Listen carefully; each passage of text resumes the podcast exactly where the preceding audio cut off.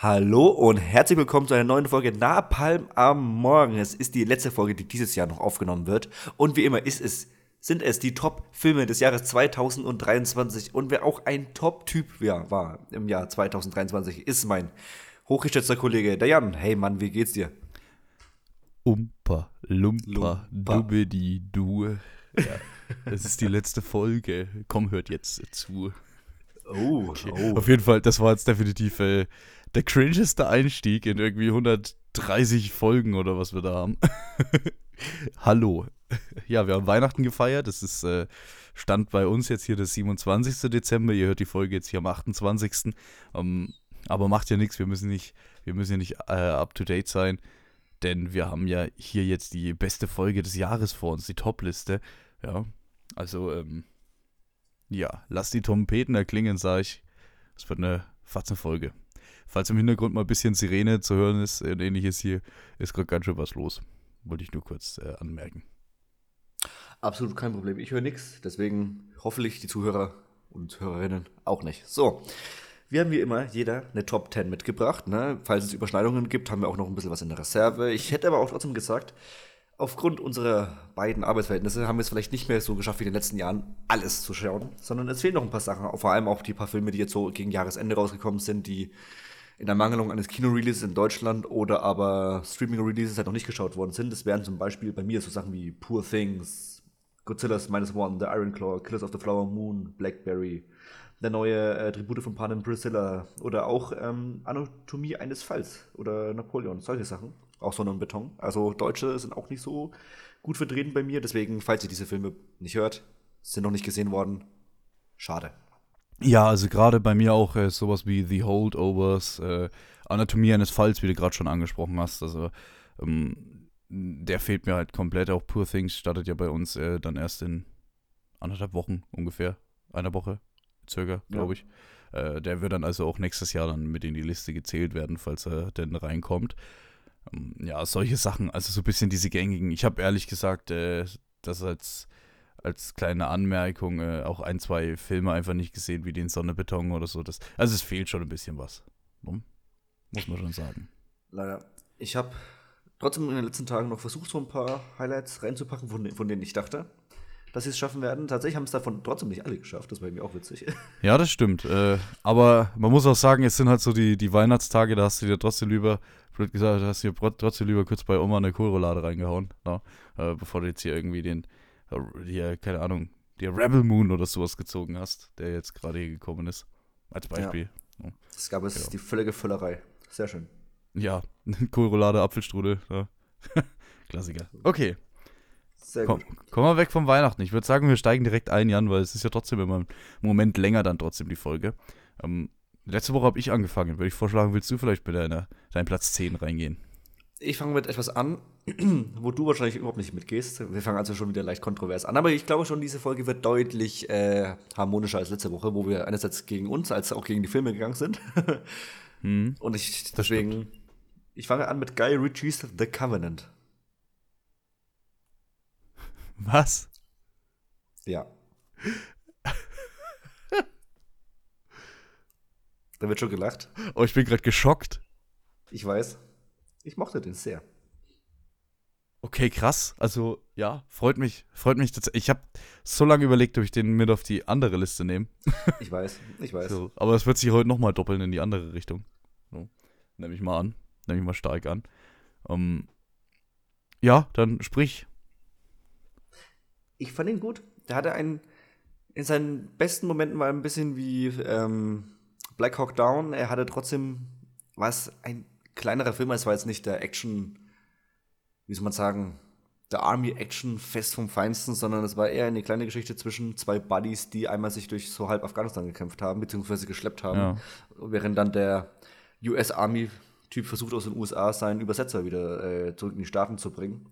Hat mir gefallen. Ähm, es wirkt nicht sehr Guy Ritchie-esque, würde ich behaupten. Also sowas, der geht Das überhaupt stimmt, nicht ja. in, die, in die Richtung wie eben The Gentleman, es geht überhaupt nicht in die Richtung wie seine alten Filme, es geht auch überhaupt nicht in die Richtung wie, auch wenn er nicht so gut war wie der andere, wie hieß der mit Aubrey Plaza? Operation Ähm, ähm, Fortune. Operation Fortune, genau. Selbst Operation Fortune hat halt deutlich mehr Guy Ritchie-DNA. Also wenn du nicht wüsstest, dass es ein Guy Ritchie-Film ist, würdest du, würdest du es nicht erkennen. Ich würde das jetzt aber auch gar nicht mal als, als negatives Ding nennen, sondern ich fand ihn dann einfach schön gemacht. Wir haben, auch eine Nebenrolle Anthony Starr, der mir da gut gefallen hat.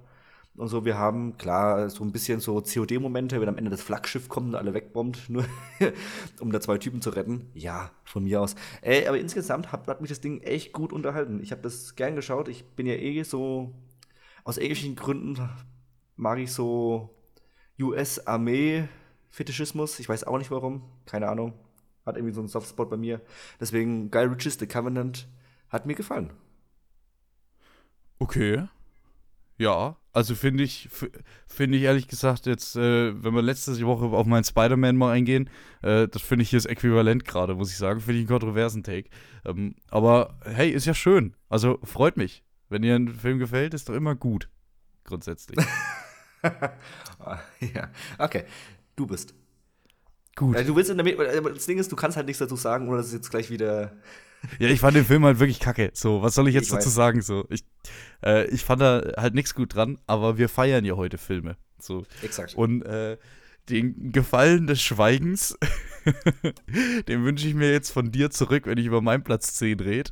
Ach Gott sei Dank, ich hatte gehofft, dass sowas kommt, wo ich jetzt gleich austick. Ja, genau, das Ganze wünsche ich mir jetzt zurück, denn ähm, bei mir auf Platz 10 ist ein Film, den ich, den ich wirklich, wirklich äh, überraschend toll fand. Der, das hat mich selber sehr gewundert, muss ich sagen. Ich fand ihn geil gemacht. Der sah, äh, er sah jetzt nicht immer super hübsch aus, deswegen ist er bei mir nur auf Platz 10, seit er wie es ist. Ähm, aber ich habe ihn letztens erst gesehen, Jan. Äh, The Flash also er schlägt, äh, wir sind hier am, am Videotelefon quasi, äh, er schlägt gerade die Hände über seinen Kopf zusammen. Ich weiß nicht, ich glaube, er kann auch nicht reden, er sagt nichts mehr. Ähm, ja, was soll ich sagen? Ich fand den ganz erfrischend. Ich fand den ganz witzig. Er hat für mich ähm, die, die Essenz von Barry Allen von The Flash irgendwie eingefangen. Ähm, ja, der hat definitiv seine Schwachstellen, muss ich wirklich sagen. Ich finde es auch dieses Jahr ehrlich gesagt eine etwas schwächere Top Ten Liste als die letzten Jahre. Da, da war irgendwie schwächer dabei. Aber dadurch ist der wirklich hier bei mir draufgerutscht, muss ich sagen. Ähm, ich fand es eine coole Sache. Mir hat es gefallen mit diesen verschiedenen Batman. Ähm, oder heißt Batmans? Wahrscheinlich schon Batman ist die Mehrzahl, ja? Da willst du nichts Absolut keine Ahnung, das ist eine verdammt gute Frage, ja. Ja, die verschiedenen Batman. Ähm, also vielleicht ist, vielleicht ist es wie bei Gentleman. Könnte ich mir vorstellen. Ja, die Mehrzahl von Man ist halt Man. Aber ja, genau. Statt mit A mit E. ja, dann trotzdem. Ja, ja, easy. Ja. Also die verschiedenen Batman, ähm, das, das fand ich ganz cool. Was ich nicht so cool fand, war äh, ehrlich gesagt der Gegner. Der war halt, der war damals bei Superman schon langweilig. Um, ähm, aber da ging es auch irgendwie nicht drum. Ich fand ihn einen ganz witzigen Film, der hat mich sehr gut unterhalten und ich hatte Spaß. Uh, und das hat für mich tatsächlich dann auf Platz 10 dieses Jahr gereicht. Ich glaube, letztes Jahr, vorletztes Jahr wäre er hier nicht mit in die Liste gekommen, aber dieses Jahr hat er es geschafft die Filme müssen ja nicht immer unfassbar anspruchsvoll sein, solange man Spaß hat, was immer noch für mich die Hauptmotivation ist, einen Film zu schauen, äh, ist das absolut legitim. Wenn du sagst, du hast Spaß damit, kommt auf deine Top 10 des Jahres, wunderbar. Sind wir doch alle äh, äh, fröhlich drum. Ja, eben. Gut, äh, das war quasi dasselbe Statement jetzt wie äh, ich bei The Covenant. Also, kleine Rivalität ist überraschend, diese Woche auch da. Mal gucken, wie es bei deinem Platz 9 weitergeht. du wirst den Film aufgrund deiner Netflix-Verdrängung wahrscheinlich nicht mehr kennen. Es ist ein Animationsfilm von Netflix, nämlich Nimona. Ja, doch. Kenne ich noch. Kannst, du, kannst ja. du dich noch erinnern? Kenne ich noch. Jetzt kann ich gar nicht mehr daraus sagen. Okay, du fandest ihn, ich habe mich gerade nochmal nachgespickt, du fandest ihn mittelmäßig. Ich fand ihn echt toll. Der hatte diesen schönen, erfrischenden Grafikstil, den wir mittlerweile ein bisschen öfter sehen. Der hatte, der war erstaunlich witzig. Ich fand ihn echt witzig. Ähm, der hatte ein cooles Setting, so leicht so, äh, Steampunk-mäßig und so. Das war schon ganz geil. Dann mit dem Mädel, was ich immer äh, so verwandeln konnte und so. Das war richtig, richtig gut. Das war deswegen. Es kommen immer wieder diese Netflix-Animationsfilme, auch wie im ja. letzten Jahr mit dem Sea Beast und so, wo ich sage so, oh, ah, damit können sie halt echt stark arbeiten. Jetzt haben sie extrem viele gecancelt, ne? Im Anfang des Jahres, als sie so massiv Nutzer verloren haben, haben sie ja unfassbar viel im, im Animationsdepartment äh, hat federn lassen. Das fand ich Ja, weil es halt auch sehr teuer ist, ne? Weil es genau. einfach teure Filme sind. Genau, anscheinend äh, werden die nicht so unfassbar viel geschaut wie, keine Ahnung, Red Notice oder so ein Scheiß. Das ist halt blöd, weil die Mona ist halt so das Beispiel wie auch CBs, wo ich sage so, ey, das will ich auf meinem Streamer sehen. Klar, man hat auch gesehen bei Disney, so die Animationsfilme nur auf Streaming rauszubringen, ist halt auch blöd, aber bei Netflix ist halt das Modell Nummer eins. Ähm, deswegen Nimona auf jeden Fall gerne. Es wurde ja auch so leicht trotzdem so ein zweiter Teil angeteased. Und ich meine, der Film war ja auch sau kurz, also sowas sollte man vielleicht in zwei, drei Jahren tatsächlich nachproduzieren können. Vielleicht steht ja dann schon irgendwie das Grundgerüst, keine Ahnung. Ich würde mich da tatsächlich über eine Fortsetzung freuen. Hat mir gut gefallen.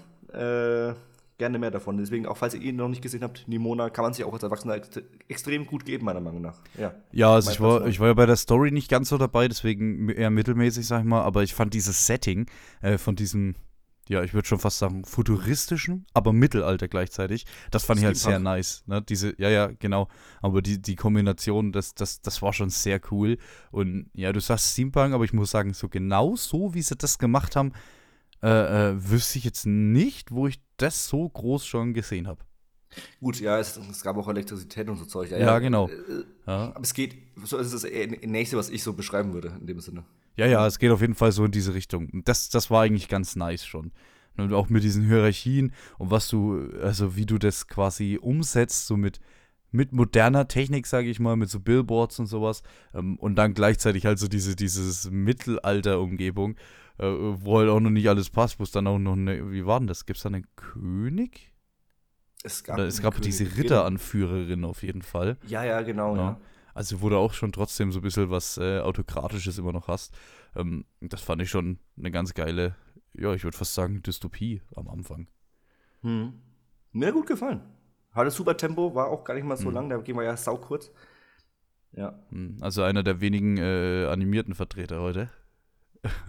einer von drei in meiner Liste. Drei, oh. Also ich habe gar keinen drin. Aber ist gut, dann, dann äh, überschneiden wir uns nicht so viel.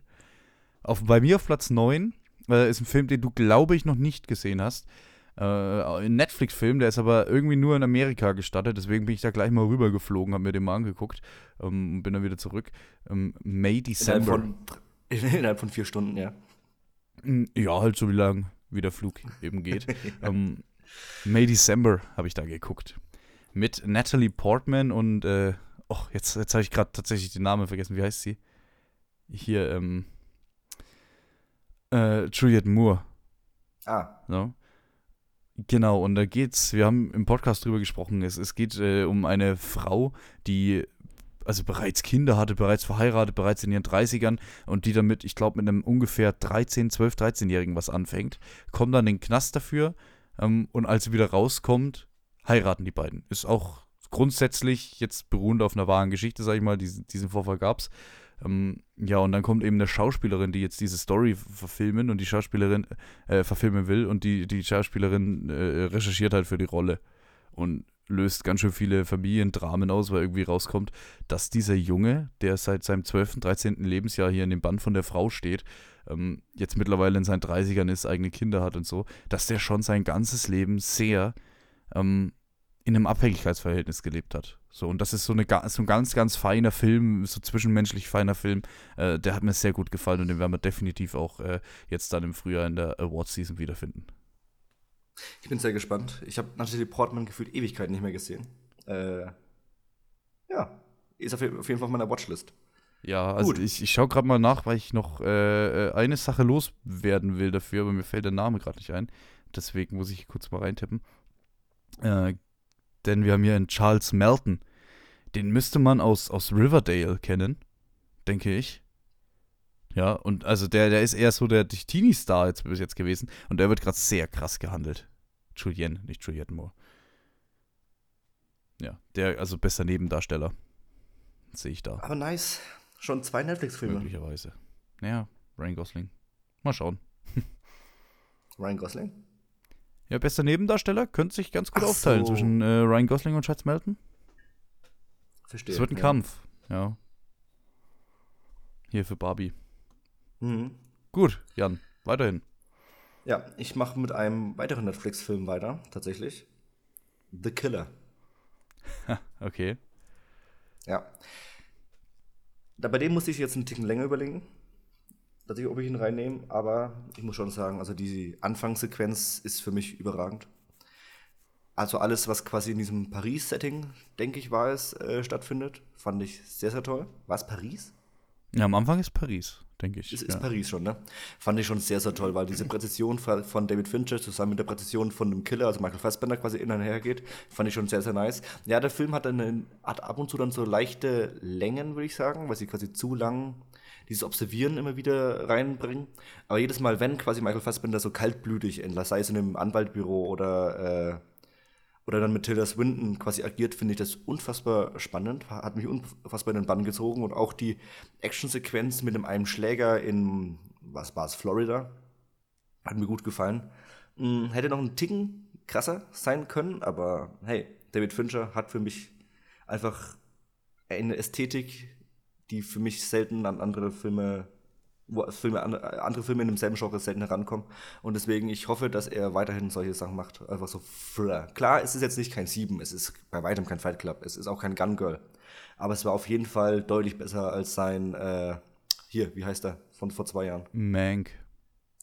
Besser als sein Mank. Ja, der Mank war schon kacke, lieber. Ja. ja. Ähm, also ich muss sagen, mir war er da, mir war er da ein bisschen zu random. Da, da sind einfach plötzlich Dinge passiert. Ich hätte es deutlich äh, cooler gefunden, wenn Michael Fassbender wirklich äh, ein guter Killer gewesen wäre. Ähm, wenn der, also wenn der wirklich dieser Typ gewesen wäre, wo du weißt, der kommt in den Raum und egal wie viele Leute da stehen, er gewinnt.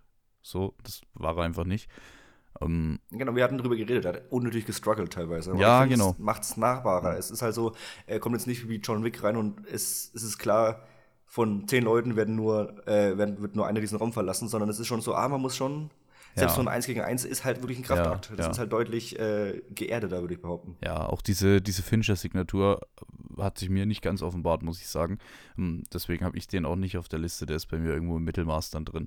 Um, und da kommt dann eher das, was du vorhin gesagt hast. Ich glaube, dass sich da in zwei Jahren keiner mehr dran erinnert.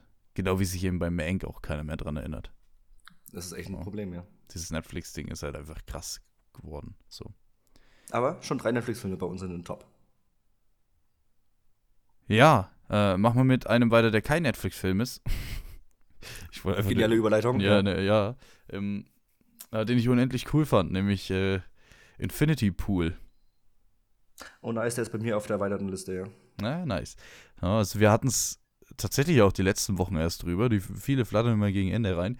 Ähm, das ist einfach ein, für mich, ich, ich finde, es ist ein toller Film von äh, Brandon, Brandon Cronenberg, ähm, der, der wirklich, der eine, eine, eine geile Grundthese annimmt, mit diesem, mit diesem Töten, da mit die, äh, Töten von irgendwelchen Klonen und so.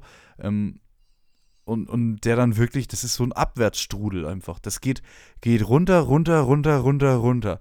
Und das ist so abgespaced teilweise und so krass in dieser fiktiven Welt, die aber irgendwie auch nicht wirklich so fiktiv ist, weil es, ist, es gibt ja diese, diese Urlaubsinseln, wo hier äh, Stichwort äh, äh, Domrep zum Beispiel oder sowas, äh, wo wirklich so, du hast diese paar, paar Inseln oder, oder Tunesien oder sowas und außenrum ist wirklich nichts. Die ganze die ganze Bevölkerung ist vollkommen im Arsch irgendwie und, und arm und, und alles und Zeug.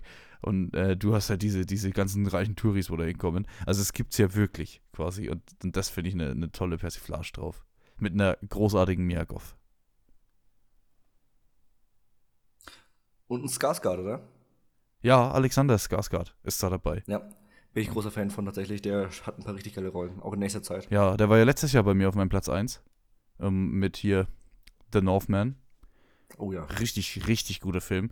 Äh, und ich glaube, dass Alexander Skarsgård, der ist spät dran. Der braucht auch noch ein paar Jährchen, glaube ich. Aber ich denke, dass, dass, dass der wird mal groß. Ja, den haben sie halt quasi nicht, der wurde halt nicht verheizt irgendwie in seinen Jugendjahren oder so, sondern der mhm. kommt halt jetzt erst so im gestandenen Alter, sag ich mal, kommt da rein und reißt es aber. Gib dem mal noch zehn Jahre, sag ich. Weil jetzt. So lange nicht. Der hat schon, ja, den, den, kennt kein Mensch außerhalb von der Bubble. So. Aber ich glaube, mhm. dass sich das noch ändert. Der hat noch keine ganz, ganz großen Filme gemacht, das stimmt schon, deswegen bin ich gespannt. Ähm, generell alle Skarsgård-Brüder sind eigentlich relativ strong. Mhm. Also das auch, ja hier, Bill ist ja eher nochmal bekannter. Hm. Tatsächlich, wegen Pennywise, ja. Ja. Ja. Der spielt ja nicht auch irgendwie in Nosferatu nächstes Jahr mit oder so? Keine Ahnung. Ich glaube Nosferatu, ihr, werdet ja. ihr werdet es nächste Woche erfahren in unserer großen Filme 24-Vorschau. Oh, sehr gut, sehr gut, Jan. Ja, ja, ja. Sieben. So, mein 7. Moment. Dein 7. richtig aussprechen. Teenage Mutant Ninja Turtles Mutant Mayhem. Kleiner Zungenbrecher. der soll ja gut gewesen sein, wa? Der soll gut gewesen sein, er war auch sehr gut. Äh, hast du noch nicht gesehen? Nee, habe ich noch nicht gesehen. So, mein zweiter Animationsfilm, ich fand ihn super. Der hat wirklich, also, wenn man mal etwas Negatives sagen möchte, was es überhaupt nicht ist, ist halt, dass er diese Optik von Spider-Verse nimmt. Oh, das Und ist geil. Von, ja, genau, sie haben ja diese neue äh, die Optik und so, das ist relativ geil. Und man merkt auch, dass quasi ähm, so Leute wie Seth Rogen und so daran beteiligt sind, weil der Humor schon ziemlich fetzt. Also, das ist nicht hundertprozentig kindgerecht immer. Also, man kann es als Kind schon schauen, aber es sind auf jeden Fall wie früher bei den Pixar-Filmen auch viele Jokes dabei, die man eher so dann als Erwachsener mehr äh, zu schätzen weiß. Mm, hat ein super Tempo, das Ding geht 100 Minuten und nimmt die Credits noch weg, hast einen schönen 90 Minuten und das Ding fetzt einfach nur brutal rein, hat, ist cool animiert, hat immer wieder auch so, wie halt auch die anderen Vorbilder, wo sich ja logischerweise dran bedient hat, ist immer wieder so äh, Stilwechsel in sich. Die Kämpfe sehen halt unfassbar cool animiert aus, weil sie teilweise da auch wieder mit so leichten Frame-Switches spielen und so. Es hat einen, wie gesagt, guten Humor, hat eine ganz okay Story, aber wie gesagt, das Hauptaugenmerk liegt da doch wieder hier an der Optik, die einfach wunderschön anzugucken ist. Ja, Ein würdiger geil. Ninja Mutants Ninja Turtles Film, ja. Ja, dann muss ich mir den mal anschauen. Also, ich sag mal, die Optik von Spider-Man, ne, äh, ver verbunden mit einer, also für mich, ich möchte da wirklich niemanden fronten, wirklich, äh, für mich verbunden mit einer geilen Story, äh, hört sich einfach nice an, ehrlich gesagt. Ja, also der Humor ist da wieder ausschlaggebend. Das ist so gefühlt schaffen sie es halt einfach bei Animationsfilmen so Humor-Dinger nochmal viel besser rüberzubringen, weil sie einfach viel besser mit so äh, Expressionen und so spielen stimmt, können. ja. Das ist super. Auch mit so, mit so ein bisschen Cartoon-mäßig, ne? Dass mal Ja, ein ja, bisschen was total. eingeblendet wird oder so. Ja. Ja. Da bin ich, da bin ich auch, ich bin nach wie vor bei Animationsfilmen, ich bin immer, so noch ein bisschen Kind wieder. Ja, das stimmt. Du, du, äh, die besten Animationsfilme sind die für Kinder, wo aber auch Erwachsene schauen können. So, wo ein paar Witzchen drin sind, das verstehen Erwachsene, die verstehen es und die Kinder, die überhören es quasi einfach. So, und das, das finde ich eigentlich ganz nice. So. Ähm, gut, was nicht ganz so witzig war, aber dafür nicht äh, weniger unmöglich, war äh, Mission Impossible Dead Reckoning Teil 1. Da haben wir die erste Überschneidung. Das habe ich mir fast gedacht, Jan. Also wirklich, ähm, ich sag mal, wie es ist, das Beschissenste an dem Film fand ich, äh, dass, es, dass es einen zweiten Teil gibt. Dass es nicht endet, quasi. ähm, der war auch für mich, muss ich sagen, äh, äh, ich fand den relativ, ich fand ihn gut, aber nicht super gut, bis dann diese Zugszene kommt. Und also, also wirklich, diese Szene mit diesen fallenden Zugwaggons, wo sie hier von Waggon zu Waggon, der hat den Film für mich sowas von angehoben, muss ich wirklich sagen. Ähm, das war vorher, war, war es ein ganz nicer Film, da hat mir fast ein bisschen die Action gefehlt, um ehrlich zu sein. Es ist viel geredet worden, du hast halt gemerkt, es ist Teil 1, es ist nicht Teil 2 und es ist halt aufgeteilt, also du hast wieder mehr äh, Exposition und sowas drin. Aber nichtsdestotrotz äh, ist das ein geiles Universum, wo du reinkommst. Es ist nice, handgemachte, richtige, ordentliche Action, was einfach eine Welt an Unterschied macht zu anderen Actionfilmen. Und also wirklich für mich war dieses Highlight, diese Sequenz mit den herunterfallenden Zugwaggons, die einfach, das, das war einfach toll. Mein Highlight war witzigerweise äh, in dem, ich nenne es mal in Abu Dhabi oder so, wo in einem Flughafen, wo sie einerseits die Polizisten immer verarscht haben, andererseits musste Oh, währenddessen noch die Atombombe oder was das war, der Sprengkörper musste, äh, oder zumindest die Bombe, musste diffused werden, plus gleichzeitig haben sie sich alle gegenseitig gerade verarscht und Mhm. äh, alles gegenseitig weggeklaut. Das hatte wieder so richtiges Mission Impossible Feeling, haben eigentlich nur noch die, äh, die Abziehbar Ja. äh, Hauben äh, gefehlt. Ansonsten Von denen wir auch genug bekommen haben in dem Film. Muss ja, ich sagen. sehr, sehr ne? gut gepasst. Ansonsten, äh, es haben einfach alle mitgespielt, wo ich richtig Bock hatte. Es hat wieder Vanessa Kirby mitgespielt, Rebecca Ferguson und alle. Und wirklich, es war super, es war so ein Star laufen und es hat für mich wieder so richtig Eventcharakter gehabt, den Film zu gucken. Hey, und äh, Neuzugang, Haley Atwell. Mega. Die ist ja passt toll. gut rein. Die ist Ja, ja, wirklich geil. toll. Ja, also wirklich richtig geil gecastet. Ähm, das, ich muss sagen, ich habe dieses Jahr ein bisschen, es sind so viele Teil 1 rausgekommen, wo Teil 2 irgendwann dann in gefühlt 10 Jahren kommt. Also der Impossible, der ist jetzt auch auf 24, glaube ich, äh, auf 25 verschoben, denke ich, der zweite Teil. Ich glaube auch. Ja. Ja. Und ich, das, ich, das Konzept gefällt mir überhaupt nicht, muss ich ehrlich sagen. Weil ich habe jetzt, ich Mission Impossible endet äh, auf so einer High Note, muss ich sagen. Und ich habe gedacht, oh Mann, ich, ich würde jetzt gern noch drei Stunden weiter gucken. So. Ähm, das ist halt immer so, so ein kleines äh, weinendes Auge, muss ich sagen. Ich, ich, also, schade, dass der nicht hier. Da könnten sie es machen wie bei Rebel Moon. Drei, vier Monate später gleich den nächsten hinterher schießen. Das fände ich sehr geil. Aber ja. kriegen wir halt nicht. Trotzdem fand ich es einen nice Film. Ja, auf jeden Fall. Das einzig Negative, tatsächlich, um trotzdem mal sowas reinzubringen, ist, dass es für mich so unnötige äh, Humorspitzen gab. So während der Verfolgungsjagd, Tom Cruise schafft es irgendwie nicht in den Rückwärtsgang zu schalten, so im Fiat. Oh, stimmt. So, ah, da habe ich gar nicht mehr. Das war, also es war eine grauenvolle Sequenz. Genau, da, da, da brauche ich nicht. Ich will sehen, wie Tom Cruise äh, der coolste Motherfucker vom MI äh, ist. Stimmt. Und einfach ruled und einfach alles kann. Früher konnte er einfach alles. Hier, hier, hier Ding ins Khalifa hochklettern, kein Problem, auch wenn ein Handschuh mm. nicht mehr geht, alles kein Thema. Und jetzt ist so, ach Moment, wo ist jetzt der Rückwärtsgang im Fiat? Keine Ahnung, ah nee, das ist die Hupe. Ja, das ist doch Quatsch. Stimmt, da habe ich gar nicht dran gedacht, das war eine Scheißsequenz. Weil das, das Prinzip, dass sie aneinander gekettet sind, ist ja geil. Und da, man, da haben sie auch richtig coolen Stuff mitgemacht. Und währenddessen war es aber halt wieder so, so ein bisschen so ja. Humor. Und da dachte ich so, das, das passt nicht ganz zu Mission Impossible. Lass ja, es aus, das passt eher zu, keine Ahnung, anderen Filmen, aber jetzt nicht zu Mission Impossible. Mission Impossible soll schon, klar, war es immer wieder so witzig auch, aber halt nicht so unnötig absichtlich witzig, von wegen, wir müssen jetzt diesen Lacher erzwingen. Das, das hat es irgendwie. Du hast halt eigentlich einen Simon Peck drin, der hier für den Comic genau. Relief sorgt, der hier die, immer ein paar Witzchen reißt. Das stimmt, und da habe ich jetzt gar nicht mehr dran gedacht, tatsächlich. Das war eine grauenvolle Sequenz. Das fand ich auch total ja. kacke, ehrlich gesagt. Gut, aber ansonsten war der Film Hammer. Ja. Sah top aus, top notch, wirklich. Ja. Der Film hat die zweieinhalb Stunden haben sich geschaut wie, wie nichts. Oh ja, oh ja. deutlich länger ziehen, deswegen bitte, Mission Impossible. Ich bin gespannt, wie es dann nach dem achten Teil irgendwann irgendwie weitergeht, weil ich kann nicht vorstellen, dass es ewig auf Eis bleibt dann danach die Reihe. Ja, aber der ist doch auch schon um die 60, oder? Na eben. Also ich denke, also das, das, das lebt und stirbt mit Tom Cruise. Bin ich überzeugt davon. Ich kann mir nicht vorstellen, dass das so eine berühmte Reihe auf Dauer so lang bei Paramount versaut. Ich könnte mir vorstellen, dass das verhunzt wird dann. Also er ist 61 Jahre alt aktuell, Tom Cruise. Hm. Es ist ja schon abgedreht, deswegen, keine Ahnung, er wird keinen weiteren mehr machen. Der ist einfach zu alt mittlerweile. Aber äh, irgendwann ein leichter Reboot. Er ist vielleicht nur noch der, der Typ, der im Anzug, der quasi das alles dirigiert und die neue, die neuen Leute kommen ran oder so. Also das ist jetzt sicherlich nicht mehr alles das Neueste an Tom Cruise, sag ich mal, aber ich habe hier gerade die Bilder auf, wie kann der Kerl über 60 sein? Das ist trotzdem krass, ja.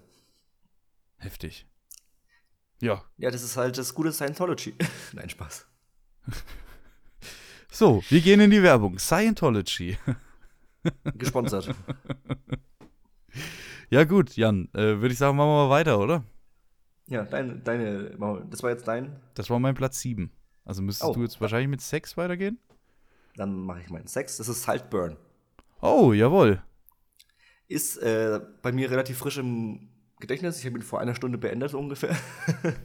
Nochmal schnell äh, geguckt, weil ich, der ist jetzt am Freitag ist er auf Prime rausgekommen. Deswegen auf jeden Fall Empfehlung von mir. Ich glaube auch eine Empfehlung von dir. Der wird hier auch noch äh, bei mir in der Liste stattfinden. Ähm, es ist ein, wie lange geht er denn? Ein zweistündiges Fest. Wirklich. Ja. Ist ja von Emerald Fennel, die kennt man, weil die vor zwei oder drei Jahren meinen absoluten Lieblingsfilm aus dem Jahr gemacht hat, nämlich äh, Promising Young Woman. Und hier war sie quasi wieder involviert, hat quasi geschrieben und Regie geführt und die hat irgendwie ein cooles Gespür für so leicht skurrile Themen, die aber sich trotzdem sehr, sehr gut schauen lassen. Also du wirkst, denkst halt jetzt nicht, oh, das ist jetzt hier irgendwie die letzte Indie-Perle, die man sich irgendwie schwer verdaulich reinziehen muss. Nee, das Ding schaut sich absolut hervorragend. Wir haben in den Hauptrollen Barry Cogan, der auf den man sehr achten sollte. Ich meine, der hat jetzt auch in, der äh, kommt, ja. in The Batman hat er ja mitgespielt als Joker. Der wird auch im zweiten Teil dann ganz groß sein. Er wird, hat ja schon in The Banshees of Inisherin hat er ja cool mitgespielt. Ähm, hat auf jeden Fall jetzt auch eine der Hauptrollen in der Masters of the Air Apple TV-Serie, mhm. die jetzt äh, Anfang des Jahres äh, kommen wird, die ja quasi dieser dritte große Serienableger von äh, Saving äh, Private Ryan sein wird. Ja eine unfassbar große Serie. Und wir haben hier Shootingstar Jacob Elordi, der vor allem auch aus ähm, Euphoria, oder? Euphoria, genau. Den kennt man. Kennt. Der hat jetzt auch mit Priscilla einen zweiten sehr, zumindest aufsehenerregenden Film gebracht, der auch hoch gehandelt wird. Den habe ich leider noch nicht gesehen. Ich auch leider, nicht, leider. ich auch nicht. Aber ja, auch Rosamund Pike und so spielen mit und so. Das ist, und auch ganz kurz, ne, die Hauptdarstellerin aus äh, Promising Young Woman Carrie Mulligan hat sich mal kurz die Ehre gegeben, ansonsten super Film, aber ich glaube, wir werden später zu einer anderen Platzierung nochmal deutlich mehr über den reden. Also ich finde ihn gut. Aber wir können es auch gleich machen. Wir gerne. Also ein starkes ich Ding. Fand ihn gut, hatte schöne auch Party-Sequenzen, wo ich ja immer Fan von, äh, von bin, oh, hatte ich jetzt auch nicht ja. zwingend erwartet. Ich bin generell komplett blind in den Film gegangen. Klar, man hat so über Twitter oder X, wie es heißt, immer wieder sowas gehört. Ich nenne, sag nur so ähm, Bathtub, also hier Badewannenszene und so, dass es da ein paar wilde Szenen gibt, aber insgesamt auch storymäßig, Charakterzeichnungen und so. Also es war ein richtiges Brett, meiner Meinung nach. Also dann lass uns doch da erstmal drüber sprechen. Ja. Die Badewannenszene. So, ohne zu spoilern, das ist ja das Große von Saltburn, was hier rumgeht. Boah, wie krass ekelhaft ist diese Badewannenszene. Ich muss sagen, äh, im Vergleich zum restlichen Film und zu anderen Szenen teilweise, ich fand die Badewannenszene gar nicht mal so krass. So. Naja, da da also gab es. Ich fand sie schon Schon eklig? Was heißt eklig? Also, das sehe ich jetzt auch nicht in jedem anderen Film so. Ja, das ist richtig. Äh, aber da, da gab es eine. Äh, ich glaube, sie wird online die Vampir-Szene genannt. Äh, und oh, äh, es gab auch eine Szene an einem Grab. Äh, die, die den Film kennen, wissen, um was es geht. Die anderen werden nicht gespoilert an der Stelle. Ähm, die ich dann deutlich krasser fand. Also deutlich heftiger. Ich fand auch hier dieses Party-Setting, wie du sagst, diese, diese geilen bunten Lichter äh, mit diesem englischen Kreuzgratgewölben irgendwie, irgendwie kombiniert. Das hat mir schon, das war, sah schon sehr eindrucksvoll aus. Ne? Ähm, äh, auch teilweise die Bilder, wie du diese, dieses, dieses Saltburn, dieses Anwesen hast, äh, was so ein bisschen grau ist, sag ich jetzt mal so grau, dunkelgrün, ein bisschen dunkelrot, so von der Farbgebung her. Und gleichzeitig hast du dann irgendwie so am, äh, am Pool und du hast eine geile Einstellung aus der Vogelperspektive irgendwie mit so einem total bunten pinken äh, Donut als als äh, hier als Badeutensil und so. Ähm, ey, das, das sieht einfach genial aus. Das geht auch hier bei den, der Titelsequenz, wenn dann Saltburn das erste Mal eingeblendet wird, äh, was mich irgendwie total an Monty Python erinnert hat, so an die, diese alten Filme, wie, wie sie das alles so bunt gemacht haben. Ich finde, das ist von vorne bis hinten wirklich ein gelungener Film.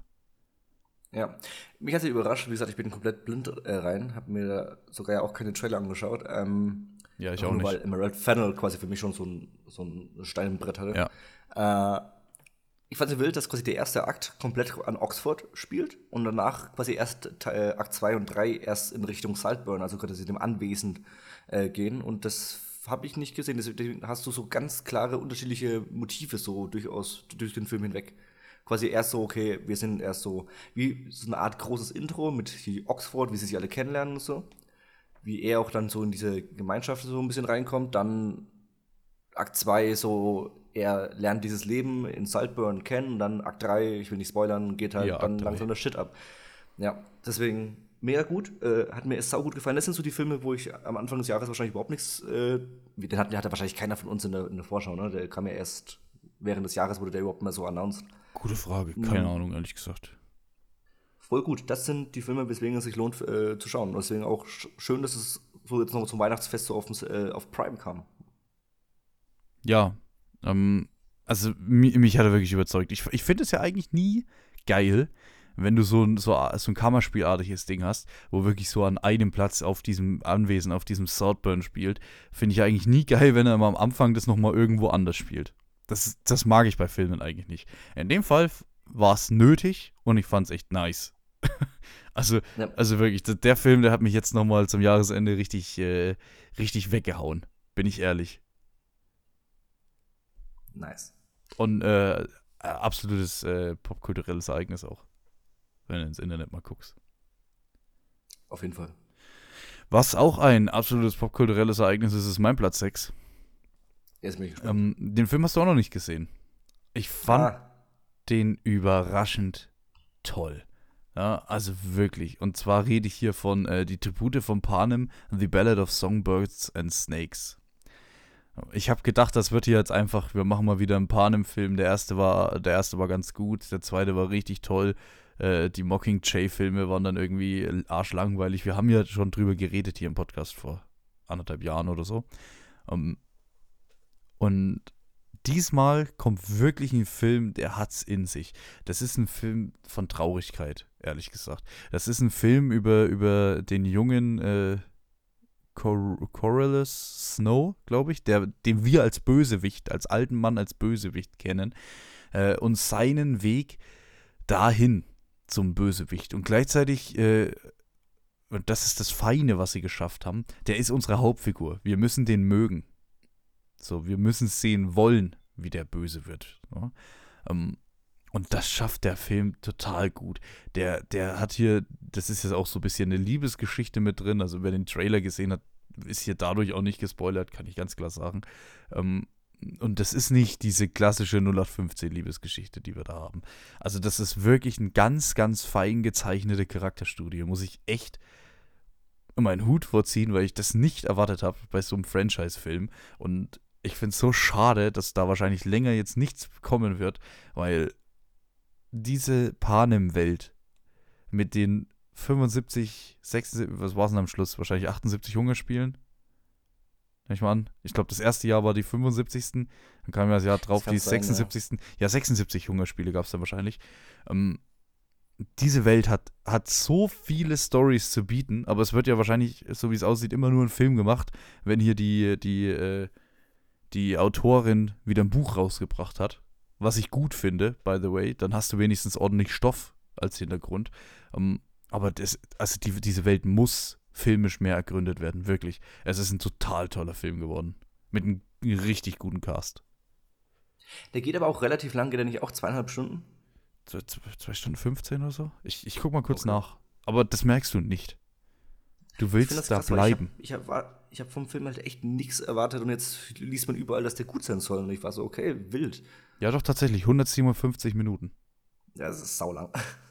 Der, das merkst du nicht.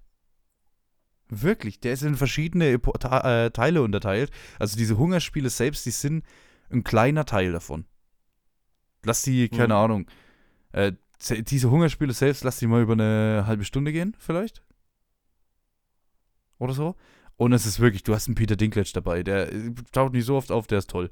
Du hast äh, den Hauptdarsteller, den ich jetzt nochmal ganz kurz einen Namen raussuchen musste, weil das ist wahrscheinlich ein Newcomer, diesen Tom Blythe als Coriolanus Snow. Äh, Rachel Siegler, die ja immer bekannter wird, die ist, die ist als, äh, als Lucy Gray unterwegs. Äh, äh, und also die verzaubert irgendwie jeden. Das ist wirklich toll. Ich, ich mag hast, sie gar nicht. Du magst sie nicht? Nö. Ja, ist ja auch okay, aber die macht das wirklich gut. Ich kann es dir wirklich sagen. Die, ich, ich leg dir das ans Herz. Ähm, das Einzige, was wirklich, was ich ein klein wenig daneben fand, und das passiert aber erst so nach anderthalb Stunden, aber irgendwann droppen es so ab und an mal so, so, ja, kennst du, kennst du, wa? Kennst du? So Dinger, so, ah, wie heißt diese Blume? Diese Blume heißt Katniss. ah. So, ja, das passiert zwei, drei Mal im Film, das fand ich ein bisschen off. Ähm, ansonsten richtig nice. Auch hier dieses Lied vom Hanging Tree, was so bekannt ist aus Tribute von Panem, auch das findet wieder seine Erwähnung, was, das ist tatsächlich nicht so schlimm. Ähm, nachvollziehbar, sag ich mal. Ja, aber echt ein toller Film. Wirklich absolute Empfehlung. Ich, er ist auf jeden Fall auf der Liste. Äh, ich habe sogar ganz kurz überlegt, das Buch zu lesen, weil es mir irgendwie nahegelegt wurde. Aber ich habe irgendwie nicht die größte Verbindung zu den Tribute von Palm Franchise, außer halt, dass ich die alten Filme gesehen habe und glaube ich auch den ersten Teil habe ich gelesen oder so. Aber ja, ich, ich auch nicht so. Ich, es fühlt sich für mich immer noch wie so eine Dreingabe an, aber wenn der wirklich gut sein soll, wird er mehr oder weniger irgendwann auf jeden Fall von mir geschaut werden. Ich hoffe mal, dass der auf dem Stream auch so auf. Hm. Äh, also ich fand Catching Fires. Lionsgate ist das. Ja, ich fand Catching Fires sehr unterhaltsam. Aber äh, der beste, ja. aus der Panem-Reihe, aus den ganzen Panem-Filmen ist das der beste. Was der jetzt, also Catching Fire oder jetzt der? Nee, neue? Hunger Games, der Ballad, ach, der Ballad of Songbirds and Snakes. Ist das ist der beste? Der beste, ja. Wow. Ein Prequel ist das Beste einer Filmreihe. Das hört man auch nicht oft. Du hast halt auch, also, es tut mir jetzt leid, aber du hast halt auch deutlich äh, charismatische Hauptdarsteller. Der eine wird jetzt hier die ganze Zeit als Meme missbraucht und die andere hat das Charisma von einem Stein. Also, und da, da, ja, ist schon besser so. Ich äh, habe gerade die letzten zehn Sekunden nicht zugehört. Schade, Mensch. Ja, das war bestimmt was Interessantes. Ich äh, red, mach mal mit meinem Platz 5 weiter. ja. Jetzt gehen wir nicht so gegen Jennifer Lawrence. Ich finde die cool. Alter, so. wenn jetzt No Hard Feelings kommt, zerhaut's mich. nee, nee, nee, nee, nee, keine Angst. keine Angst. Platz 5, No Hard Feelings. Spaß. ähm, Platz 5 ist bei mir Wonka. Jetzt auch relativ spät Oh. noch reingekommen, aber ein super Film. Hast du ihn schon geguckt? Ja. Ja. Ich habe ihn Ist bei dir gesehen. in der Liste. Nein. Schade. Geiler Film. Oh, das ist schön. Ich bin ja so leichter Fan von Musicals und der ist ja so ein bisschen Musical-artig. Und Timothy Chalamet spielt das mit so einer geilen Leichtigkeit. Das hat mich so, das war so richtiger Feel-Good-Movie. Oh, das hat richtig Spaß gemacht. Das war richtig geil. Ich hatte ja ein bisschen Angst, dass sie quasi also ganz groß zeigen, von wegen, wie der junge Willy Wonka quasi zu der Person wird, die wir dann vielleicht in deinem späteren Leben kennen mit Johnny Depp. Aber er kommt schon so, so leicht, äh, ich nenne es mal leicht verwirrt und delusional an. Hat mir gut gefallen, dass ich quasi einfach gesagt habe, so, nee, der ist so, fertig, der kommt an, bums. Ja, das ist für Und mich ein, ein warmherziger Film. Exakt, total. Du hast einfach gute Laune durchs Ding durch. Du hast auch mit Olivia Colman so eine super schrullige, äh, böse Ja, ja, schon, Vermieterin, ja. sage ich mal. Wo, aber selbst da denke ich mir, es war irgendwie, also mit diesen sch unfassbar schlechten Zähnen, Ja. hat mir super Spaß gemacht. Aber es ist halt auch einfach, das ist so eine Welt, die sehr realistisch ist auf der einen Seite, also wie man es so kennt von früher, blöd gesagt, also wie, wie man sich früher so vorstellt. Und auf der anderen Seite äh, hast du halt wirklich diese Spielereien mit drin, diese Schokolade mit drin, die irgendwelche Kräfte hier hat und so. Äh, Ja, ja. Dieses, dieses, das ist, geht kein Geld, sondern es wird alles mit Schokolade gehandelt und, und, und so Zeug. Also, das ist schon so ein kleiner, das ist für mich ein Weihnachtsfilm irgendwie. Der ist schon ist total- weihnachtlich. Total. Und dann, also ich finde ja trotzdem hier Hugh Grant als Umpa Lumpa finde ich irgendwo sauwitzig. Ja, sehr. Ist ja auch Es das ist Meme, total- ist toll. Es ist total komisch, immer den zu sehen, so mit diesem etwas zu groß geratenen Kopf auf diesem kleinen Körper. Aber äh, ich fand das total lustig. Vor allem auch die Credits und so, da haben sie dann noch mal äh, ein paar geile Jokes gemacht mit ihm als Umpa Lumpa und so. Das ist, ist ein echt super zufrieden schauender Film. Ich habe da mega meinen Spaß dran gehabt. Der ging auch nicht so unfassbar lang. Das war eben auch so toll. Genau zwei Stunden dann. Ne? Ah, perfekt. Genau, richtig gemacht alles. Hier Regie geführt von Paul King. Der hat ja davor Paddington 1 und 2 gemacht. Der kann Das merkst du diese- einfach, ja. die, genau, der kann diese viel gut Dinge, der Ding, und der ist fantastisch geschnitten. Der hat ein Pacing, es ist der Wahnsinn. Also der, boah, brutal gut. Ja, muss ich sagen. Äh, Der hat's auch, also, der, ich fände den auch sehr gut. Der hat's bei mir nicht auf die Liste geschafft, aber deswegen fand ich den trotzdem echt gut. Ich muss sagen, äh, das Schlimmste, ich habe ihn gezwungenermaßen in Deutsch gesehen, ähm, und die meisten Lieder sind halt wirklich Panne auf Deutsch, finde ich. Ähm, das möchte ich aber dem Film selber mal nicht ankreiden, weil der Film selber ist ja nicht auf Deutsch produziert. So. Also die Lieder im Original sind dann schon mal deutlich cooler als das, was Klar. dabei rausgekommen ist. Und hier mein Boy, Timothy Chalamet. Kann ich gucken, kann ich immer gucken. Ich finde ihn toll. Da muss ich mal kurz husten, ja. Ähm, ja, ähm, dann mache ich mal weiter mit meinem Platz 5. Ne? Wir müssen trotzdem auch ein bisschen durchkommen. Auch, ja, es wird sich noch einiges doppeln jetzt. Ähm, da habe ich einen Film, den fandest du, glaube ich, nicht so gut. Dieses Jahr. Mir hat, der, mir hat er wirklich sehr, sehr gut gefallen. Ähm, war in der letzten Oscar-Season dabei, Women Talking. Ah, Der hat dir nicht gefallen, ne? Ja, er schlägt gerade mittlerweile sogar seine, was ist das, seine Decke über seinen Kopf. Ähm, ich fand das ein, ich fand das wirklich einen total coolen Film, ähm, den ich ja persönlich ein bisschen anders gelesen habe als die ganze Welt. da hat man es ja in der, in der Folge drüber. Ne? ja, stimmt. Ähm, ich bleib Boah, das auch, ich bleib auch bei meiner Einordnung. Ja, ganz Nein, ehrlich, null. ich bleib dabei. Ne? Das, weil das Eben, macht den Film ja. für mich nochmal ein bisschen Nein. cooler. Ähm, Natürlich macht es für den Film ein bisschen cooler. Ich kann mir aber auch irgendwelche Sachen ausdenken zu anderen Filmen, die, äh, die ich mag. Nee, ich habe das einfach anders, ich habe das anders gelesen, Jan. Das, ich habe die Signale anders gedeutet, äh, als es gedacht war. Ich hasse es, ich hasse es, dich jetzt in dieser Situation zu widersprechen, aber du bist mit dieser Aussage so unfassbar im Falschen. Das ist der Wahnsinn. ja, nein, das war ein toller Film. Der hat richtig Spaß gemacht. Der, oder, oh, Spaß gemacht ist schon fast falsch, aber der, Ich sagen. den habe ich schon echt gern geguckt, sagen wir mal so. Da, da habe ich aufgepasst, da habe ich mitgefiebert. Ähm, Das war wirklich so die, diese Frauen, äh, die ja offensichtlich dann scheinbar aus einer Sekte sind, äh, das ja scheinbar in der Jetztzeit spielt, ähm, die sich dagegen ihre Männer auflehnen. Ähm, ja, Jan, du lachst, ich habe das anders gelesen. Ich, wenn ich, da bin ich ehrlich. Oh, es fahren übrigens, äh, falls man es hört, es fahren immer noch äh, die ganze Zeit irgendwie Sirenen, äh, Feuerwehr und so an, am Haus vorbei.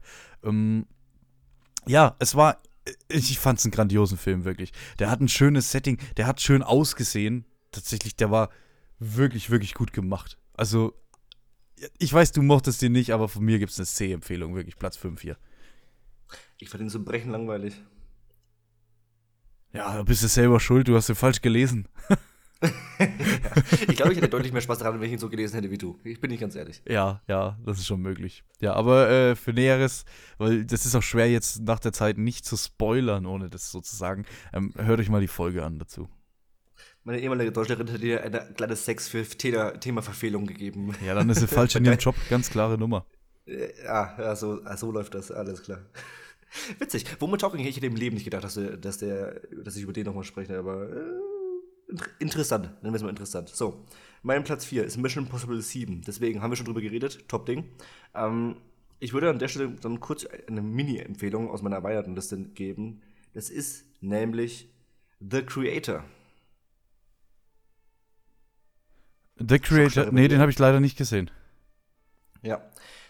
Ist der Film vom Rogue One Regisseur. Lass mich noch mal ganz kurz lügen, ich verwechselt seinen Namen. Genau, es ist Gareth Edwards. Der hat davor auch äh, den ersten Godzilla gemacht und so Sachen wie The Monsters und äh, nee, einfach nur Monsters. Super Typ. Ich mag auch Rogue One nach wie vor am liebsten von den neuen Star Wars Filmen mit Abstand. Und der Creator hat leider sein Potenzial nicht hundertprozentig ausgeschöpft, hat, ist aber wirklich so. Schaut euch ihn an, der ist jetzt auf Disney Plus verfügbar. Kinomäßig lief der eher so mittel es, wenn ihr irgendwas mit Science-Fiction-Richtung haben wollt, schaut euch den Film an. Der ist erfrischend, der ist neu.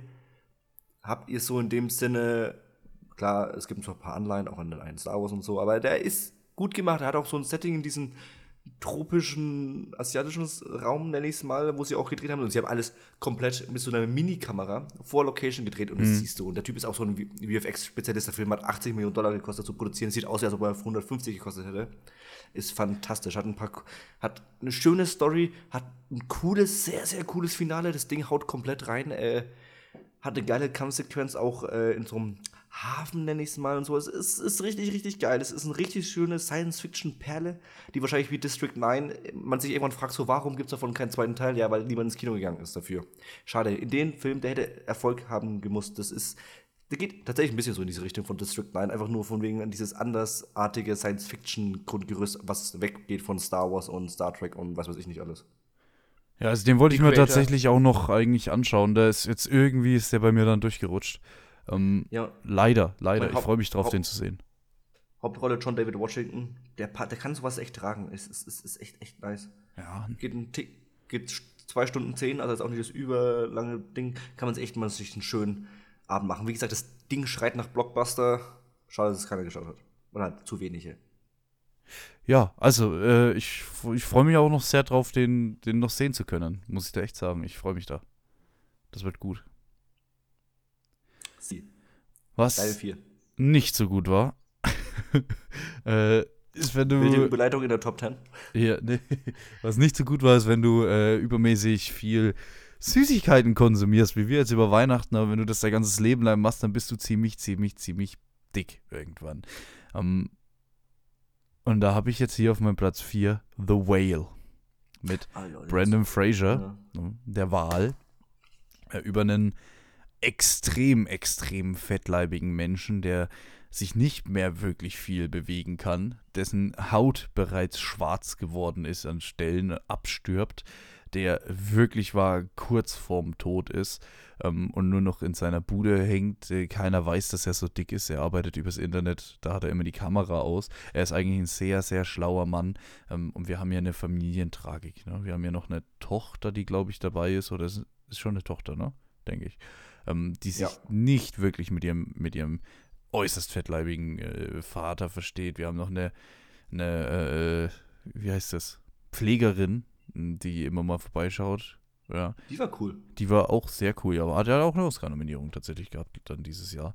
Ähm, also es, es ist ein sehr, sehr tragischer Film, bin ich ganz ehrlich. Das ist jetzt vielleicht nicht unbedingt der Feelgood-Film für, für, für einen Mittwochabend.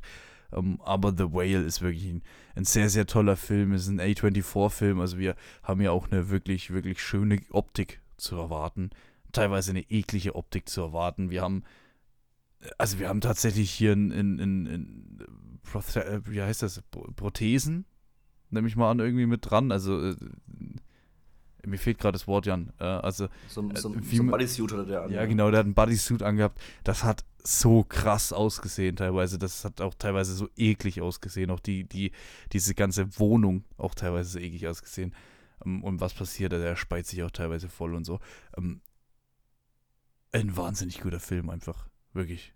Ein toller Film. Kann ich zustimmen. Ich habe jetzt überhaupt keinen. Film aus der letzten Award-Season dabei, tatsächlich fällt mir gerade ein. Ja. Ich schon. jetzt nicht mehr, ab jetzt, aber ja, ich schon. Gut, meine drei. Ich bin mir gar nicht sicher, ob du den dabei hast. Es ist Oppenheimer. Den habe ich dabei, der kommt noch. Oh, Oppenheimer war saugeil. Punkt. Ja, können wir schon fast bei belassen, oder? Oppenheimer war, war so ein grandios guter Film.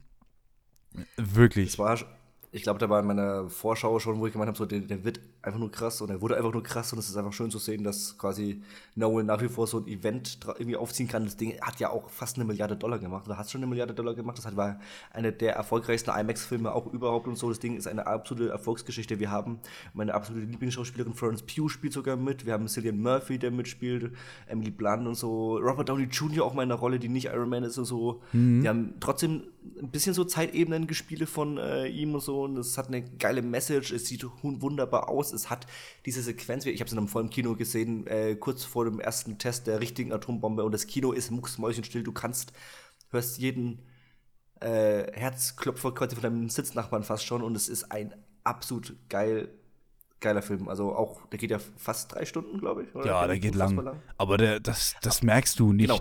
Das merkst du nicht, das merkst du nicht. Das Ding geht in einem Fluss, geht einfach runter, obwohl fast eigentlich hauptsächlich nur geredet wird. Das ist Ja, hervorragend. theoretisch Das so eine trockene Sache, ne? So viele Wissenschaftler einfach, die über irgendwas labern, was eh keiner versteht im Kinosaal. Ja, aber, ja, aber du checkst es trotzdem. Also du Ja. kommst halt trotzdem irgendwie mit. Du musst da jetzt nicht irgendwie. äh, Sie reden irgendwas mit, über Protonen und äh, Elektronen und so und wie sie Ja, ja. reagieren und, und du sagst so, ja, ich, also ich raff's nicht 100% nicht, aber ich weiß, warum es gerade wichtig ist. Verstehst du? Ein Albert Einstein, bei dem ich laut lachen musste. Jedes Mal. Und alle haben mich sehr unangenehm im Kino angeguckt. Aber dieser, diese. Szene, wo Einstein plötzlich hinter dem Auto vorkommt, mich hat's einfach wirklich, ohne zu übertreiben, irgendwie zehn Minuten lang zerrissen in dem Kino.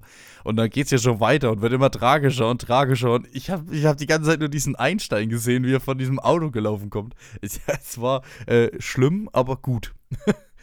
Und ich muss sagen, äh, das ist auch so ein Film, der mich wieder ein bisschen hat aufwachen lassen, äh, weil ich dachte wirklich, dass dieses, dieses äh, Manhattan Project, dass, dass das so ein Ding war, wo irgendwie so zehn so Wissenschaftler in einem, in einem Raum gehockt haben. Ich wusste nicht, dass da hier ein ganzer, eine ganze, ganze Stadt aus dem Nichts hochgeklopft wird und so. Das wusste ich Ja. nicht. Hat sich damals eine Milliarde Dollar gekostet und damals war ja der Dollar noch deutlich mehr wert. Ja, ja, also ganz, ganz krasse Nummer. Wirklich. Ähm, ja, anschauen. Was willst du denn da noch sagen? Das ist eine der popkulturellen Phänomene aus dem Jahr, auf jeden Fall. Das ist auch, weil, wie gesagt, das war auch mit hier Barbenheimer und so, das Ding hat Ja, ja, die genau. Cross-Promo, die war legendär. Und der ist so gut gemacht einfach. Der ist handwerklich so sicher. Du siehst, glaube ich, handwerklich ka- kaum einen besseren Film aus dem Jahr. Du siehst es in den letzten Jahren kaum im besseren letzten Film. Jahre, ja, Ja. wirklich. Also das musst du erst Also, mal schaffen. Da fehlt ja wirklich einiges an CGI, was da, also was kein CGI ist quasi. Wo wo du denkst, wie geht das? Vor allem ein so teurer Film auch, also verhältnismäßig gesehen, mit so einem speziellen Topic, sage ich mal. Im Ja. Grunde ist es ja einfach ein Biopic über Ja. äh, den Erfinder der Atombombe. Ich- Und das wird einfach mal mit so 150 Millionen Dollar Ja. Budget äh, garantieren und denkst, das wird, das passiert nicht. Das ist ein absoluter Einzelfall. Deswegen geil, dass der so viel Geld gemacht hat. Ich glaube, Christopher Nolan darf jetzt auch ewig bei seinem neuen Studio Universal, äh, der ist ja von Warner Brothers weg zu Universal, ich glaube, der darf auf ewig bei denen machen, was er will. Ja, Jan, dein Nummer drei war das? Mhm. No, ähm, genau. Ich warte immer noch auf einen Film, der kommen wird, deswegen, äh, ich bin schon geschockt. Aber ich mache mal ganz bei meinem Platz 3 ganz kurz weiter. Mein Platz 3 ist Saltburn. Ja, Nice. also haben wir jetzt ja gerade schon drüber gesprochen, einfach ein toller Film. Willst du dann noch ganz kurz so eine erweiterte Hm. Platzierung geben? So, der, Wie meinst du? na, ich habe ja quasi auch noch die Creator genannt, als es sich bei mir gedoppelt hat. Willst du noch? Achso, So soll ich gleich mit Platz 2 weitermachen, meinst du? Nee, mein, ich dachte, vielleicht hast du noch was aus deiner erweiterten Top 10 oder Nee, so. ich habe tatsächlich einfach nur 10, List, 10 Filme dieses Jahr geschafft. Ich merke schon, Arbeitsaufwand gegen Ende des Jahres nimmt ab, wie in der Arbeit. Nee, nee, ich, ich hätte schon, wenn es andere Anwärter gegeben hätte, aber es gab keine. Oh, okay. Es war dieses Jahr, fand ich es wirklich, ich finde es eine schwache Top 10 dieses Jahr. Also es sind schon gute hier, die Top 5 oder so, oder 6 sind schon, es sind schon gute dabei, aber, also sie sind ja alle gut, aber äh, im Vergleich zu den letzten Jahren finde ich schon eine schwächere Top 10. Ja. Da den Strike So. gemerkt. Tune fehlt. Meine Platz, mein Platz, ja, hat man, man merkt auf jeden Fall, dass ein paar Verschiebungen da waren. So, meine Platz 2 können wir ganz schnell machen. Es ist Spider-Verse. Platz 2. Spider-Man, ja, Oh, Gott sei Dank. Spider-Man Across the Spider-Verse.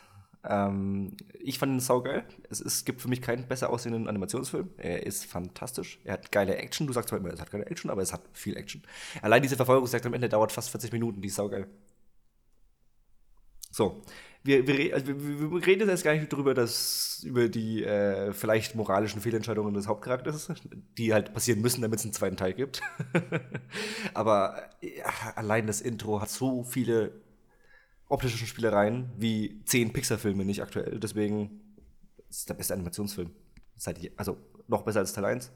Mit, also auch einen Ticken besser nochmal als Das stimmt. Puss in Boots 2, den ich ja auch absolut genial finde. Hast du den eigentlich mittlerweile gesehen? Nee. Sakrileg. Ja. Bei der nächsten Wette, die wir machen, zwinge ich dich einfach Puss in Boots 2 äh, zu schauen, auch wenn es kein schlechter Film ist, aber einfach nur, dass du den Film guckst. Ja, das können wir doch machen. Ähm, ja, was soll ich groß dazu sagen? Äh, du mochtest Nix, den nix, Film was ist sehr dein gut. Platz 2? Er war letzte Woche eben auf meiner Flop-Liste, also ja, passt schon. Der Film ist Mein- gigantisch, ist, ist auf Netflix, schaut ihn euch an. Ja, mein Platz 2 ähm, ist ein Film, der sehr kontrovers angekommen ist. Manche lieben den, manche hassen den. Er ist historisch einfach komplett inkorrekt. Ähm, das ist Fakt, aber er hat mich über die Person, um die es geht, äh, mittlerweile wochenlang nachlesen, nachschauen lassen.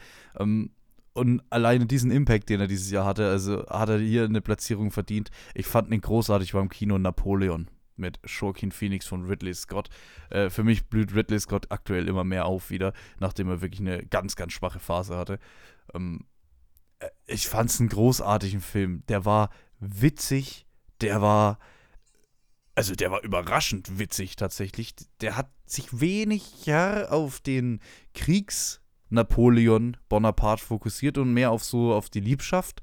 Ähm, wie gesagt, das muss man mögen. Also ich kann auch verstehen, warum der sehr spaltet. Ähm, er ist historisch wirklich wahnsinnig inkorrekt, ähm, was halt auch sehr oft angeführt wird, was ich verstehen kann, weil das wäre jetzt auch was, was ich manchmal bei anderen Filmen hier anprangern würde. In dem Fall hat es mich tatsächlich nicht gestört. Ähm, der, das ist einfach, das ist ein Film, den du nicht oft bekommst. So. Und du hast auch eine Art von Filme machen, den du heutzutage nicht mehr oft bekommst, wo wirklich nochmal einige Statisten hingestellt werden, wo du wirklich nochmal an einem Set drehst und nicht mehr von einem Greenscreen. Ähm, und da hat mich dieser Film einfach total verzaubert, auch teilweise in seiner extravaganten Brutalität, äh, die ich auch so einfach nicht erwartet habe. Ich freue mich auf ein absolutes Highlight Anfang 2024, wenn das Ding mal endlich auf Apple TV kommt. Ja, also Ich hoffe wirklich, dass du zur Fraktion gehörst, äh, der dir, wo dir der Film gefällt, um ehrlich zu sein. Ähm, weil, wie gesagt, es gibt halt einfach, es gibt, der ist schon sehr fertig gemacht worden, der Film, die letzten paar Wochen.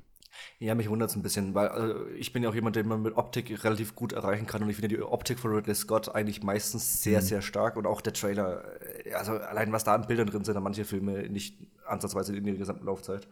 Ähm, ich ich, ich freue mich nach wie vor extrem auf den, auch wenn ein paar Leute den nicht so toll finden. Ich finde aber die Argumente, die ich da immer lese, gehen immer, haben, immer nie mit dem Inhalt, also haben auch was mit dem Inhalt zu tun, aber nicht am grundlegenden Konstruktfilm an sich, sondern es geht immer nur darum, oh, es ist nicht so, wie es anscheinend richtig war, null Sterne, so, ja, darum geht es auch gar nicht. Ja, aber der ist schon, also der ist schon wirklich sehr an der Geschichte vorbei.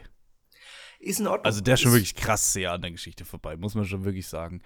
Ähm, nichtsdestotrotz, wirklich ein toller Film. Und ich sage jetzt mal meine Lieblingssequenz, ohne hier spoilern zu wollen. Äh, er zieht ja dann quasi von, er ist hier auf dem Ägyptenfeldzug und zieht, geht wieder zurück nach Frankreich. Und der Grund, warum er zurück nach Frankreich geht, diese gesamte Sequenz ähm, mit dem finalen Witz, der diese Sequenz quasi beendet, ähm, göttlich. Also, das hat mich so zerrissen. Ja, mein. Platz 2 Napoleon. Gut. Komm, jetzt Mein Platz Trommelwirbel. 1. Hast du eine Ahnung? Nee. Das wundert mich, weil ich habe sehr vor dem Film geschwärmt. Ich, ich Es ist, vermute, ich stehe total ist- auf dem Schlauch. es ist John Wick 5. Äh, 4. John Wick 4? Yes, Sir. Jesus, damit habe ich nicht gerechnet. Okay. Es ist par excellence ausgeführte Action in diesem Ein-Mann gegen alles Genre. Er sieht fantastisch aus. Der hat Einstellungen drin, wenn die, wenn, weil es spielt ja viel nachts und dann immer kurz bevor, wenn diese Abenddämmerung reinbricht und, so, und du siehst diese geilen Bauwerke oder generell immer diese Momente, äh, diese Werke, äh, siehst du, äh, wenn diese, also wie oft sie diesen scheiß Sonnenuntergang gefilmt haben mit irgendwelchen Drohnen, es sieht so unfassbar Hammer aus. Ja, John Wick redet nicht so viel, haben sie wahrscheinlich viel gecuttet, das Ding sollte ja irgendwie mal gefühlt vier Stunden lang sein. Haben sie es auf 170, 170 Minuten runtergeprügelt. Ja, merkt man ab und zu. Aber die Actionsequenzen, Ah, wenn wirklich dann so Hunde mit Autos, mit, keine Ahnung, Armbrüsten, mit Schusswaffen und sonst irgendwas, alles ineinander spielt. Du hast Feuermunition, du hast diese geile Top-Down-Perspektive von oben, du hast diese Sequenz am Ende mit der Treppe, wo dir gefühlt dreimal hoch äh, latschen muss. Es ist so, so geil. Es ist mit die beste Action, die es einfach je gab. Klar, es übertreibt ein bisschen mit so Body Armor und so. Ja, gebe ich offen und ehrlich zu. Dafür mussten sie aber quasi ein bisschen, bisschen mehr wieder in Richtung Shotgun oder äh, Handgemenge mit Messern und so. Das fand ich, das fand ich nice. Ja, ich fand den schon auch gut. Ähm, ja, war es ein bisschen viel Waffe. In dem Fall. Also ich muss sagen, mir, mir hat da der zweite zum Beispiel deutlich besser gefallen. Ähm, nichtsdestotrotz, es war ein guter Film, es war auch handgemachte Action, hat man es vorhin schon drüber bei Impossible. Ähm, ja, Ich finde, ich liebe ich lieb John Wick. Das ich weiß, es, ich weiß nicht, was dazu es ist, soll. es ist so eine Wiederauferstehung von diesem handgemachten Action-Genre, was ja immer noch für viele falsch machen, aber dass wir mittlerweile vier Teile davon haben, ist so toll. Nächstes Jahr kommt Ballerina. Ah, Ja, und dann irgendwann eine fünfte. ich hoff's. Ja, gut. Äh, ich kann es recht kurz machen jetzt. Mein Platz 1 ist Oppenheimer. Nice. Ja, wir haben gerade schon drüber gesprochen. Das ist eine absolute Sehempfehlung. Ich habe den Film gesehen, wusste, dass Dune verschoben wird und in dem Moment wusste ich, Oppenheimer wird die 1 sein. Ganz einfach. Dann ist ja, dann ist ja quasi mein 3, deine 1, das ist der beste Film des Jahres. Easy. Ja, passt doch.